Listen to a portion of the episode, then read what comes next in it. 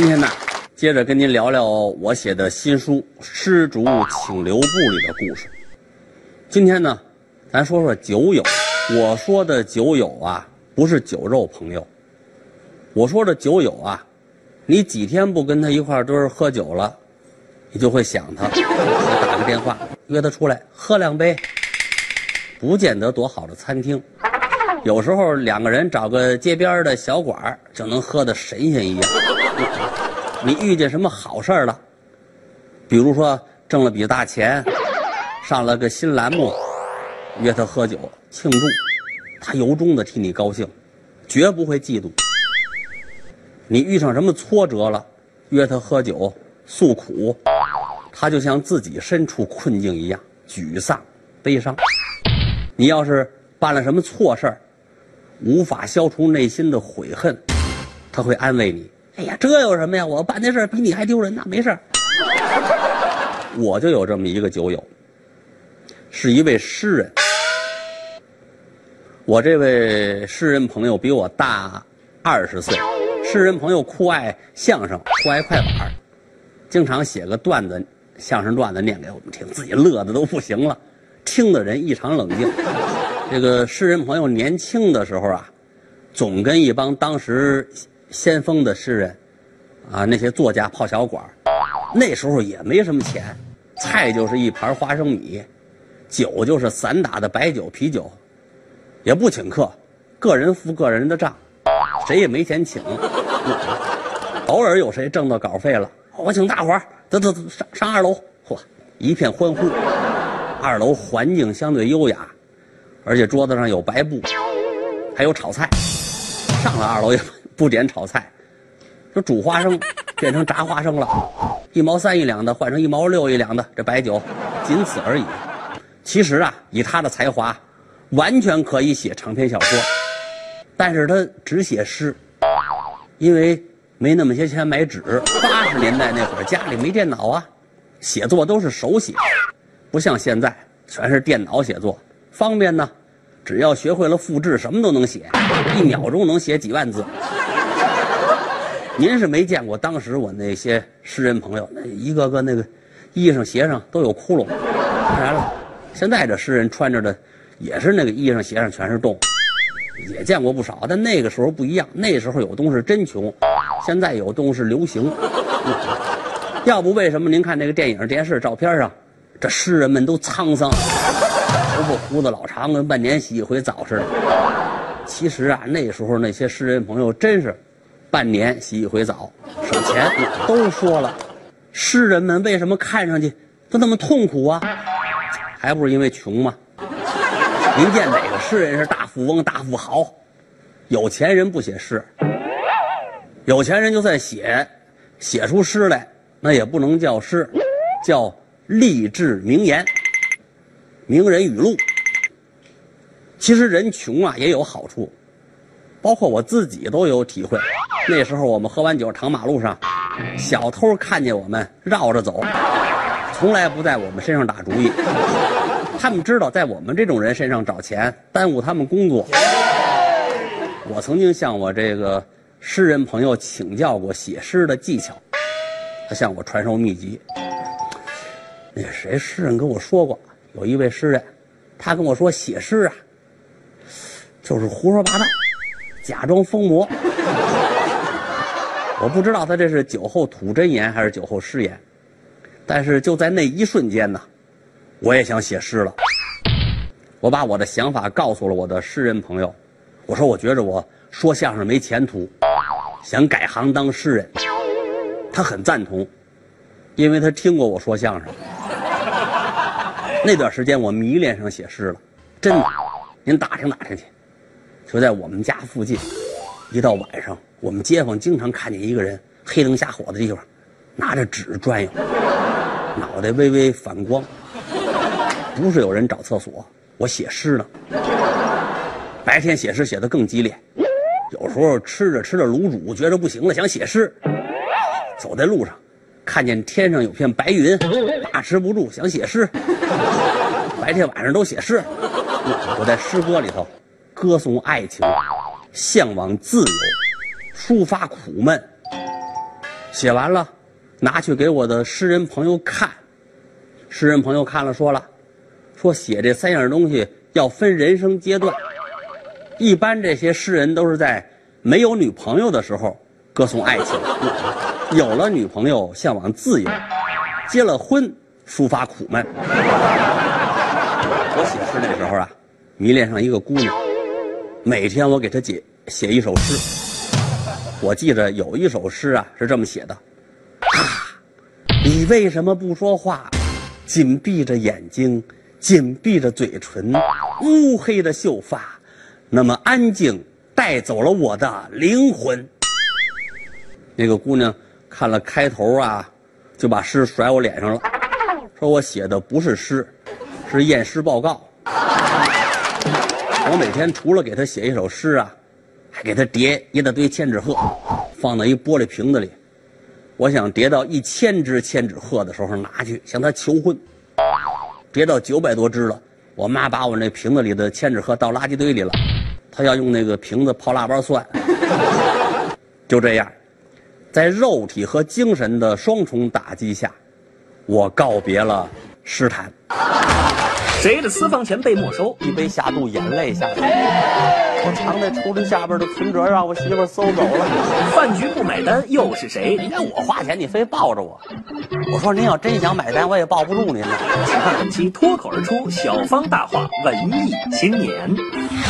我这个诗人朋友啊，江湖人称白加皮。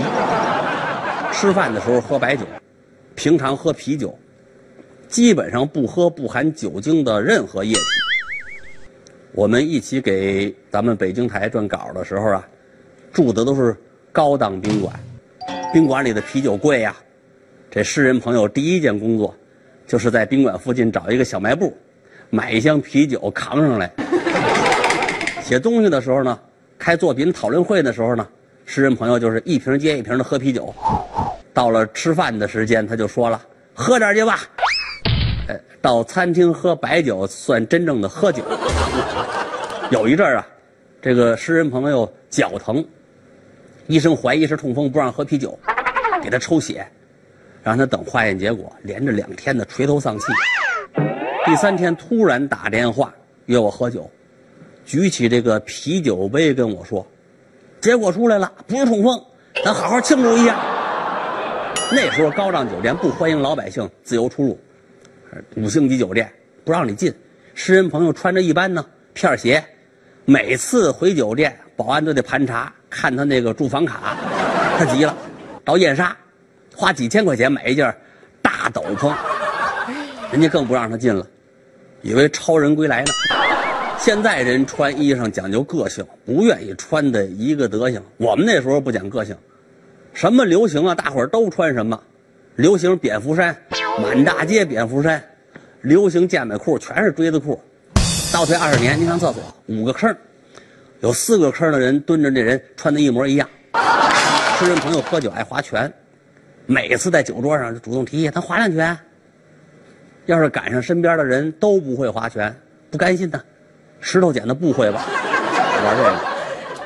有一回呢，这位诗人挣了笔稿费，要请我上高档餐厅喝酒，我就事先提醒我说，那可是高档餐厅。咱可不能划拳，约好晚上吃饭，下午上我们家找我来了，咱划两拳。我说下午我不想喝酒，不喝酒光划拳，那多没意思啊。他掏出一个笔记本来，咱先记上账，晚上喝，然后写上他的名字，写上我的名字，开始划拳。谁输了呀，就在谁名字后头画一道。晚上到餐厅，掏出账本来查账。按照上面的正字儿的多少喝酒，他是一个豪爽的人。有一回呀，有我，有他，还有我们一位相声作家，我创作的老师连春明老师，我们一块儿在那个景山啊西街大三元吃饭，他抢着买账，连老师让我抱着他，连老师买单。事后他不好意思，应该我花钱，你非抱着我。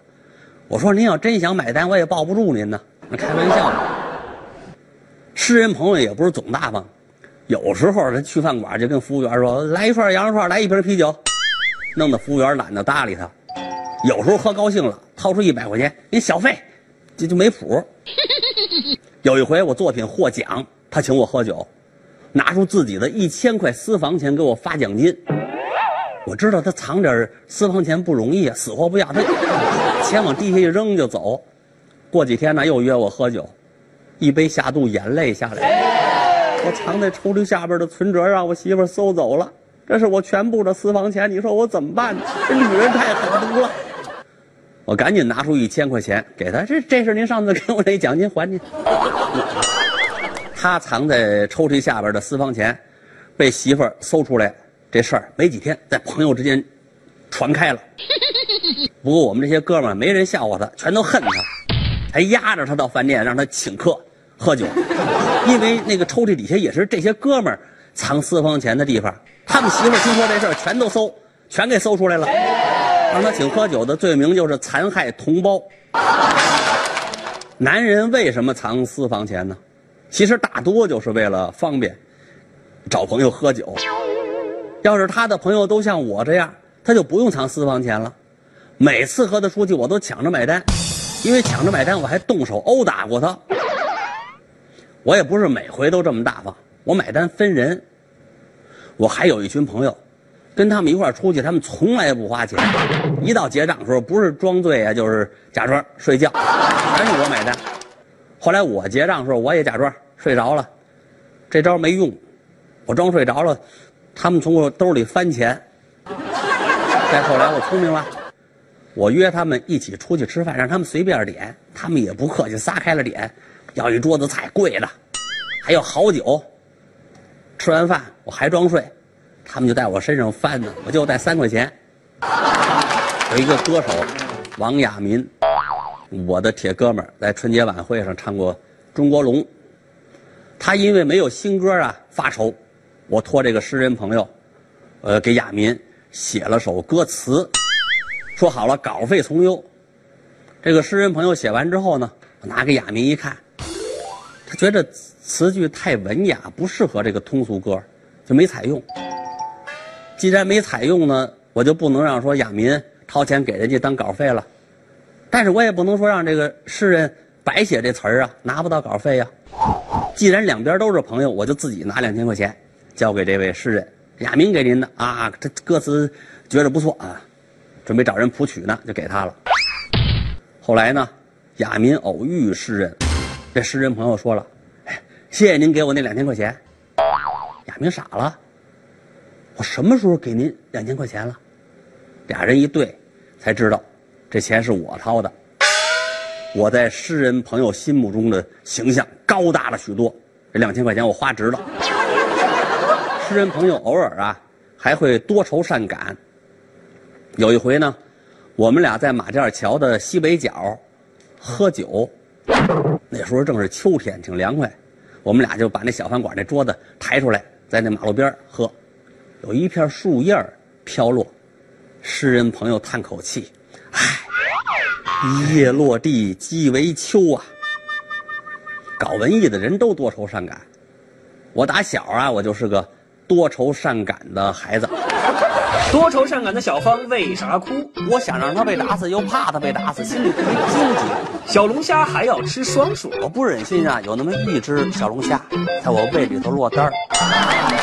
请看本期脱口而出小芳大话文艺青年。我打小啊，我就是个多愁善感的孩子。小时候看电视，不管演什么，啊，谁死了我都哭。《西游记》里头。三打白骨精那一集，我到现在我都没看全。每回孙悟空打白骨精，我都不敢看。白骨精长得漂亮啊，可又是个妖精。我想让他被打死，又怕他被打死，心里特别纠结。小时候我们家门口有那个走街串巷卖吃的的，有路过卖这个羊肉的啊，我买不起，我会拦着他，拦着他们那车子，咵，真香，再让他们走，我就心疼他们。起早贪黑呀，走街串巷不容易。包括现在我也是啊。你看我上那个簋街吃麻辣小龙虾，我都数着数吃，一定得吃双数。我不忍心啊，有那么一只小龙虾在我胃里头落单儿。跟女同志在一块吃火锅，我绝不会要鸳鸯火锅。我觉得这名字对不起人家老公。前两天我在街上溜达，还为一位路边摆摊儿卖花草的大爷落泪。那个大爷在摊前呢，就插了一木板，写着“中国中国”。我当时眼泪下来了。这老人家令人敬佩呀，民族自豪感这么强。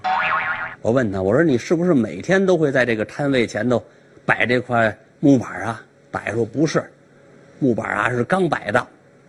他开始卖蝈蝈了，蝈字写错了，写成了中国中国。诗人朋友还是个民族自尊心很强的人。有一回我们开作品研讨会，有一位礼仪专家大谈外国人讲究礼仪，诗人朋友不干了，拍案而起。讲了一个小时中国的传统礼仪，从《礼记》讲起，把那位专家教训的连头也不敢抬了。酒啊，给这个诗人朋友带来了快乐，也伤害了他的身体。现在呢，他得透析了，透析完了呢，下楼喝一小二，把这毒素透出去了，喝多少酒没事还跟我说，我跟你没什么区别，就是每礼拜比你透回吸多。他很关心我。前一阵我住了两个星期医院嘛，他到医院看我，透析的间隙，他去了一趟四川，觉着麻辣兔头不错呢，专门买了一大包带回来给我。